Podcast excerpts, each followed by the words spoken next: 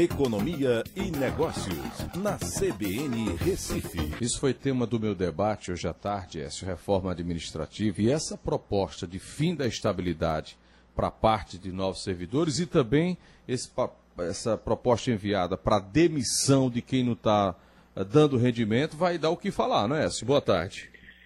Boa tarde, Aldo. Boa tarde, da CBN. Isso mesmo, Aldo. Mas vale lembrar que essas mudanças são para os futuros servidores. Né?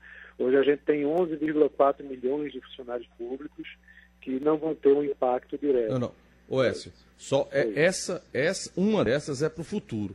Mas o governo enviou para o Congresso um, um projeto de lei para regulamentar a possibilidade de demissão por mau desempenho dos atuais, desses sim, que já sim. têm estabilidade, né?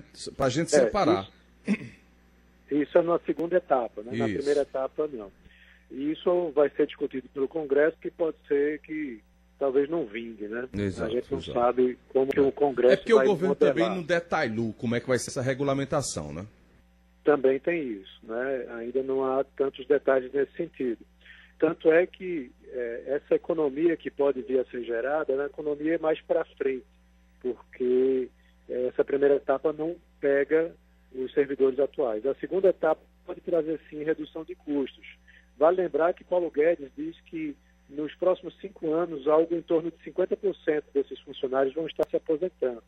E na gestão Bolsonaro ainda não teve concurso público. Então, esses concursos provavelmente só vão ser soltados depois que você tiver essa PEC aprovada. O pessoal do Legislativo e Judiciário ficou de fora, que é onde tem as maiores distorções. Né? Você tem alguns quadros, por exemplo, que a diferença salarial dentro do próprio funcionalismo público, para o mesmo cargo, chega a ser de quatro vezes.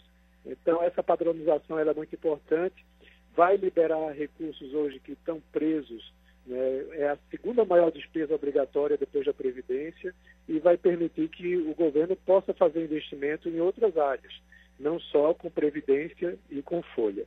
Tá? Então, é bastante positivo. Dá, né? O que a gente tem que esperar é que, de fato, muita coisa mude com relação a isso, né, Exatamente, Aldo. É, isso precisa de modernização. A forma que a gente tem hoje, o Estado é inchado e pouco eficiente. Exatamente. Até amanhã, Écio. Um abraço a todos, até amanhã.